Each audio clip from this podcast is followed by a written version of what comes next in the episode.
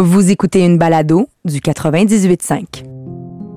Je m'appelle Valérie Leboeuf, je suis journaliste et maman de deux adolescents de 12 et 15 ans.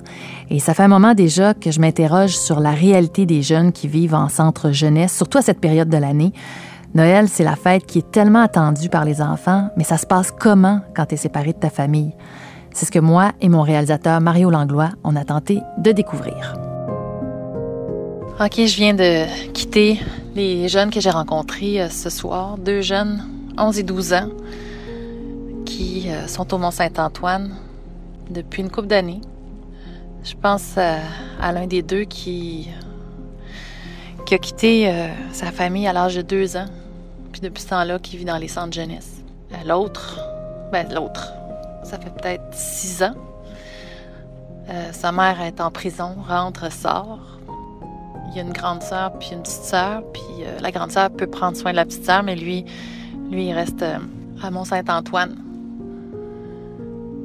Ça a été, ça a été difficile. Ça a été une soirée difficile de les voir, puis de. Ils sont tellement beaux, ils sont tellement allumés. C'est vraiment des enfants euh, incroyables. Puis, t'as juste le goût d'en, d'en amener un avec toi, puis d'essayer de quand je suis partie, j'ai.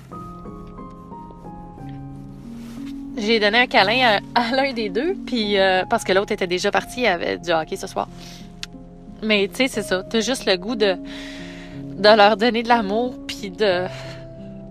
C'est, vraiment pas facile.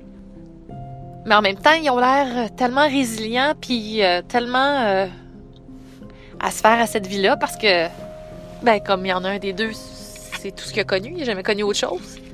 Il se souvient pas c'est quoi d'être dans une famille, donc pour lui, c'est tout naturel d'être là. Mais on voit qu'il cherche l'attention des adultes, puis qu'il aime ça être écouté, puis il aime ça parler, puis se raconter, raconter des choses, puis... Ouais. Ben, en tout cas, je pense que j'ai trouvé ma cause maintenant. Euh. On donne souvent toutes sortes d'œuvres de charité et puis tout ça, mais les jeunes de la DPJ, ils ont vraiment besoin de notre aide. Ils ont vraiment besoin que de donateurs. Alors Valérie, euh, ce qui a attiré mon attention, c'est que tout part des parents. Oui, c'est vraiment euh, en raison d'une présence parentale peut-être un peu déficiente que les jeunes vont se retrouver euh, placés comme ça à la DPJ en très jeune âge. Puis même que les intervenants qu'on a rencontrés euh, le confirment, souvent les parents ils ont un passé qui n'est pas facile non plus. Non, c'est tout le contexte, hein? l'environnement social qui fait en sorte que, au bout de la ligne, c'est les enfants qui subissent ça.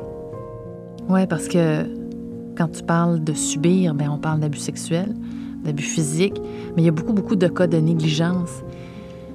En même temps, peut-être que les parents n'ont pas connu mieux non plus. Mais il y a un aspect particulier que Michel va nous faire comprendre, qui lui euh, est animateur de milieu au Centre de réadaptation Cité des Prairies. C'est le centre qui est reconnu pour recevoir les cas les plus complexes de la DPJ. Lui, il travaille là-bas depuis 25 ans. Ça fait 25 Noël qu'il passe avec les jeunes. Et son constat, c'est vraiment que les jeunes ne sont pas responsables de tout, finalement. Puis on voit aussi que ces gens-là donnent leur temps, beaucoup plus que le temps qui est à l'horaire. Mm-hmm. Ils s'impliquent beaucoup. Énormément. Oui. Souvent, euh, c'est plate, mais des fois, les, jeunes, c'est pas eux autres qu'on devrait placer. Ça pourrait être les parents. C'est plate à dire, là. Souvent, c'est comme un jeune comme ça que la mère, elle l'oublie, elle passe sur le party. C'est pas, pas la faute du jeune. Lui, il subit là, à travers tout ça. Là. Mais ça, ça arrive à chaque année, des cas comme celui-là? Ou... Ben, moi, ça m'est arrivé à quelques reprises d'avoir des parents euh, que, que c'est. Le jeune, euh, il va super bien, puis euh, le problème, ben, c'est la ressource qui est pas. qui, répond pas à l'appel. Puis, que, puis même, j'ai des jeunes, moi, qui vont aller chez eux, puis ils vont. Une heure après, ils vont te rappeler. Ah Parce que chez eux, ben, le frigidaire est vide. La mère, elle s'en occupe pas. Puis là, il est laissé à lui-même. Alors qu'il sait que est ici, on va s'en occuper, on va faire telle sortie. Fait que des fois, il y a des gars qui vont même réaliser que finalement, j'aurais peut-être dû rester, j'aurais peut-être dû partir un peu plus tard. faire des petites choses. Comme j'en ai là, moi, à Noël, qui ont des ressources, mais qui préfèrent venir. Parce que euh, les ressources viennent de. Sa mère vient de revenir dans, un peu dans le paysage. Puis, euh, ça fait, moi, je le connais, ça fait des années, puis je le sors tout le temps, qu'il il va retarder sa sortie chez la mère pour venir profiter de ce moment-là. Ça m'est déjà arrivé là, de. Tu parles à la mère le 23, là, puis elle est déjà sous le party. Là, là tu sais que hmm, il y a des chances qu'elle ne viendra pas le chercher, là, le 24 ou le 25. Mais ça arrive-tu qu'elle vient pas et qu'elle donne pas de nouvelles? Oui, oui ça a déjà arrivé. Oui. Puis là, ben, le jeune, l'anxiété monte tellement. Et, il est fier de, de, vivre ça, là, puis souvent, ben, il va éclater. Là. Fait que, il va se retrouver euh, dans une situation où il est plus capable de, de tolérer cette anxiété-là, parce que là, le matin, genre, t'arrives, nous, on arrive à 7h30, là, puis là, il est déjà debout. Il n'a presque pas dormi de la nuit. Là, ma mère s'en vient, elle s'en vient, elle s'en vient. Puis toi, tu as un doute que, hum, je suis pas sûr que ça va venir chercher. Puis là, tu, tu, tu, tu commences à appeler. Ouais. Puis là, tu vois qu'elle répond pas. Là, tu, tu te croises les doigts, puis tu te dis, elle va-tu se présenter? Finalement, l'anxiété, souvent, elle devient trop forte. C'est encore un abandon. Charles a déjà connu ce sentiment-là, lui, d'être euh, abandonné. En fait, il s'est retrouvé placé à la DPJ à l'âge de 7 ans, il y a maintenant 11 ans. Et en jasant avec lui, ben, j'ai compris que sa mère avait fait des séjours en prison, qu'elle pouvait plus s'occuper de lui. Maintenant, il la voit dans un petit bureau au Mont-Saint-Antoine où il vit. Il était en compagnie de son ami Frédéric, qui vit lui aussi dans un centre de réadaptation. À chaque deux semaines, deux fois par mois. Mais c'est jamais ça. Euh, elle ma mère à la maison, ta mère? Non, elle est, elle est en prison. Elle Encore? est revenue. Mais ça, elle est revenue? Oh, non, elle est revenue d'un centre de, ra, euh, De réadaptation. Vraiment, ouais, de réadaptation. Pour adultes. Ouais, c'est ça. Puis c'est ça. Fait que des fois, elle dit qu'elle va être là, mais elle vient pas. Non, parce Ça qu'elle fonctionne sait pas. Des fois, je suis genre? Ben, on m'a dit que moi, pourquoi moi je le sais, puis elle, elle sait pas qu'elle a une visite avec son fils. Moi, je trouve ça bizarre. Ah, ah. Des fois, je veux pas être méchant, mais je trouve a des travail social. Genre, ils disent à C'est pas de la toi. d'envoyer social, je, te- je te confirme. Ben, moi, qu'est-ce que je vois souvent, ma travail social, elle m'a dit une fois, là, elle m'a dit, euh, oh, ben, t'as une visite, mais ma mère est pas venue. Puis j'ai entendu quand elle appelait, elle dit, est-ce que la mère savait qu'elle avait une visite? Puis là, elle, m'a- elle a dit non. Puis là, elle s'est rappelée qu'elle avait oublié de lui dire à ma mère. Puis là, ma mère le savait pas. Puis là, j'ai manqué une visite. Mais là, c'est elle qui était pour venir te voir. Ouais, ma mère puis ma grande soeur, mais ma grande soeur, je comprends, il y avait du trafic. Tu sais, Mario, comme quand on entend Charles, qui a pas l'air à vraiment se rendre compte que sa mère est pas là, pas parce que elle a pas eu le message. Il y a probablement autre chose derrière tout ça, mais lui, il veut accuser la travailleuse sociale. Il cherche d'autres raisons pour pas être déçu de ses parents ou de sa mère. Ouais, non, c'est vrai. C'est vrai, t'as raison. Mais tu sais, en même temps, Frédéric qui est avec lui, qui est son ami, lui, il est plus lucide à travers tout ça. Il lui dit, mais non, ça peut pas être la travailleuse sociale. Est-ce que ça faisait plus longtemps, Frédéric, qui était là, que... Jean? Ouais. Ouais, Frédéric, lui, est arrivé en centre jeunesse il y avait deux ans. C'est ça. Ça fait que lui, il sait très bien comment ça fonctionne. Ah non, c'est sûr. Mais ça démontre encore une fois comment les jeunes sont prêts à pardonner à leurs parents, peu importe euh, ce qu'ils vont leur faire vivre, tu sais, dans la majorité des cas, en tout cas. Parce que dans le fond, euh, ce qu'on se rend compte, c'est que les parents changent pas. Non. Ils changent pas dans, dans le sens que ils les ont abandonnés, puis ils continuent de les abandonner. C'est toujours le même système qui continue. C'est vrai.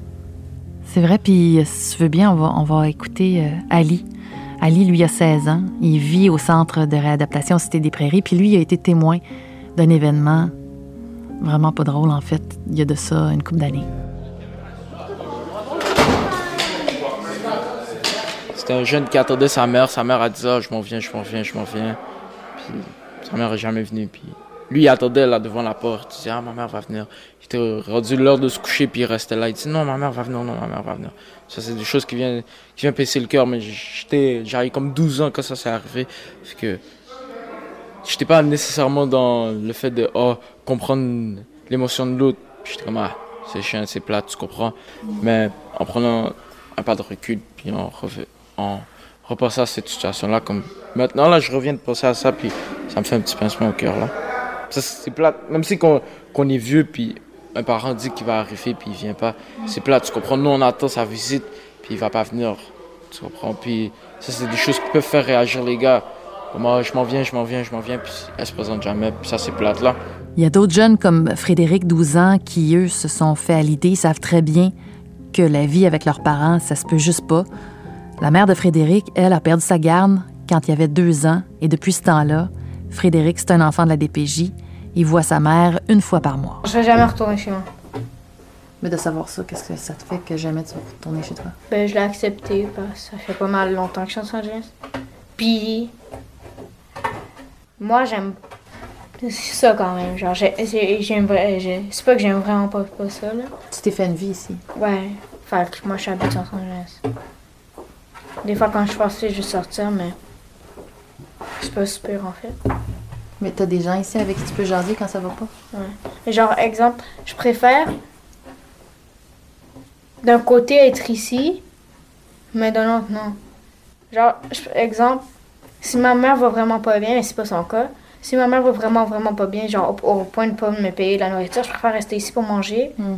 être bien habillée, que genre être dans la rue puis comme pas manger. Valérie, j'ai de la difficulté à m'imaginer qu'on peut être mieux dans une institution qu'à la maison avec ses parents. Ouais, parce que ben, c'est vrai que le premier désir de la DPJ, c'est de retourner ces enfants-là chez eux. Mais quand il y a des enfants qui retournent chez eux, puis que finalement, ben, ça se passe pas bien, c'est peut-être la crainte aussi de Frédéric. C'est peut-être pour ça qu'il dit que lui, il est mieux en centre jeunesse. C'est parce qu'il est très conscient de la réalité aussi. Oui, parce que lui et son ami en ont vu d'autres qui ont été chez leurs parents, puis que malheureusement, ils ont dû revenir habiter dans une unité. Euh, moi, j'ai toujours vu les autres partir. Mais Moi, quand oui. euh, moi, quand c'était à mon tour de partir, genre, fait bizarre. genre, euh, genre, moi, je suis comme, genre, je- quand c'était à mon- quand je partais, quand j'étais en train de partir, je me suis dit, les autres étaient chanceux, tu partes pas. Moi, j'ai dit, les gars, moi, je reste toujours en centre jeunesse. Quand vous partez, c'est plus pour chez vous, parce que moi, j'en ai vu des jeunes. C'était pas pour aller dans un autre centre jeunesse, c'était pour aller euh, vivre chez eux leur vie. Puis c'est ça. Le truc le plus chien qui est arrivé, c'est un jeune comme qui est revenu, mais il est tout de suite parti. Il est venu ici, il était, il était dans une TNT. Il était euh, dans une TNT, il est parti. Chez lui, leur famille euh, l'a repris. Puis là, euh, je crois que ça fait trois mois, quatre mois, il est revenu. Puis là, il est revenu, puis là, on l'a su, toute une TNT l'a su, puis là, on a dit, bon, bon, ça devrait être chien. Puis là, Félix m'a informé qu'un jeune, il était revenu, puis là, euh, tout de suite après, on a su, est-ce qu'il va retourner chez lui ou c'est juste pour euh, se remobiliser? Ah? Ouais, puis là, on a su, on a su qu'il est euh, parti en fight group. C'est des jeunes, en fait, qu'on a juste envie de serrer dans nos bras, de leur donner de l'amour, surtout dans cette période des fêtes où c'est encore plus difficile pour eux. Mais même ça, les intervenants peuvent pas vraiment le faire. Moi, je les vois des fois comme des grands brûlés. Moi, mon intention, c'est de te faire un gros câlin et de te dire Ah, oui, je comprends. Mais ça, pour lui, là, c'est plus douloureux. Ça fait que qu'est-ce que moi, je veux lui offrir. Ouais. Fait que c'est- des jeunes qui sont souvent en souffrance. Puis cette période-là, bien souvent, elle va ramener ça en surface. Puis c'est difficile vraiment pour eux, euh, cette période-là. Mais comment tu fais à ce moment-là pour euh, essayer de les réconforter? Si tu peux pas, comme tu dis, leur faire un câlin ou... C'est le lien souvent qui va faire une petite différence. Euh, C'est de créer des moments. Des moments où il va pouvoir peut-être juste voir autre chose, puis l'accompagner à travers ça. Euh, puis souvent, ben, quand on part de ses intérêts, faire une petite recette, essayer de, de changer les idées, as-tu le goût d'aller faire ça? Euh, Moi, un gars qui peut sortir, euh, pas grand-chose qu'on peut pas faire comme éducateur. Ce qui revient souvent de tous ces entretiens-là avec les jeunes, c'est qu'ils disent que eux, ils ont des choses à travailler. Ouais, c'est comme si ils oubliaient que les parents, eux aussi, ont un cheminement à faire. Tu sais, les jeunes, ils ont toutes sortes d'entretiens quand ils sont en centre jeunesse, ils ont toutes sortes de rencontres, puis tout ça. Puis on leur dit qu'ils ont des choses à travailler. Bon, c'est vrai, mais en même temps, les parents devraient aussi faire leur bout, non? Oui, c'est comme s'ils veulent se donner un pouvoir de changer les choses. Ben, c'est comme si la relation entre le parent et l'enfant dépendait uniquement de l'enfant, plus que du parent.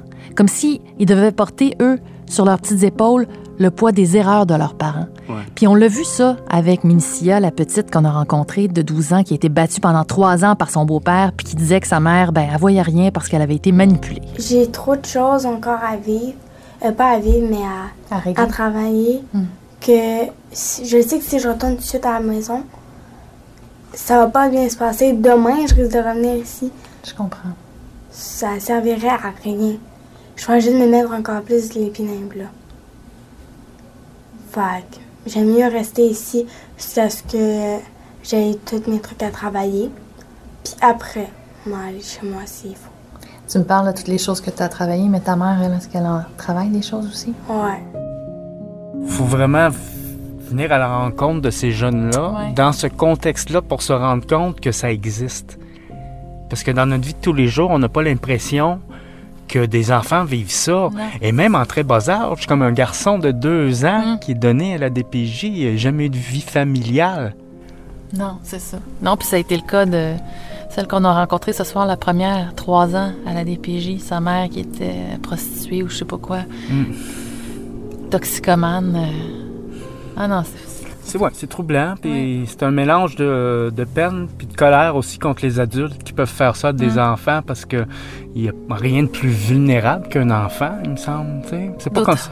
Ben, d'autant plus quand c'est la petite de 12 ans qui dit « Je comprends pas, on faisait rien, pourquoi, pourquoi il nous battait? » Tu sais, il y avait aucune raison, là. Non, exactement. C'est comme des, des adultes qui passent leur fr- frustration sur, Sur des, des enfants. enfants. C'est de la lâcheté, là, à mon avis. Ou des gros, gros problèmes psychologiques.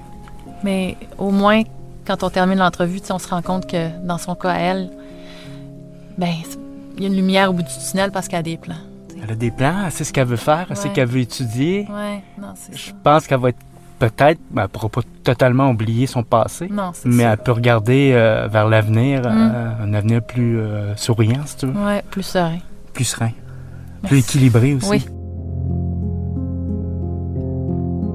Dans le prochain épisode, on va décrire la réalité des jeunes qui sont les plus écorchés, ceux qui font leur temps, comme ils disent, à Cité des Prairies, un centre de réadaptation pour jeunes délinquants.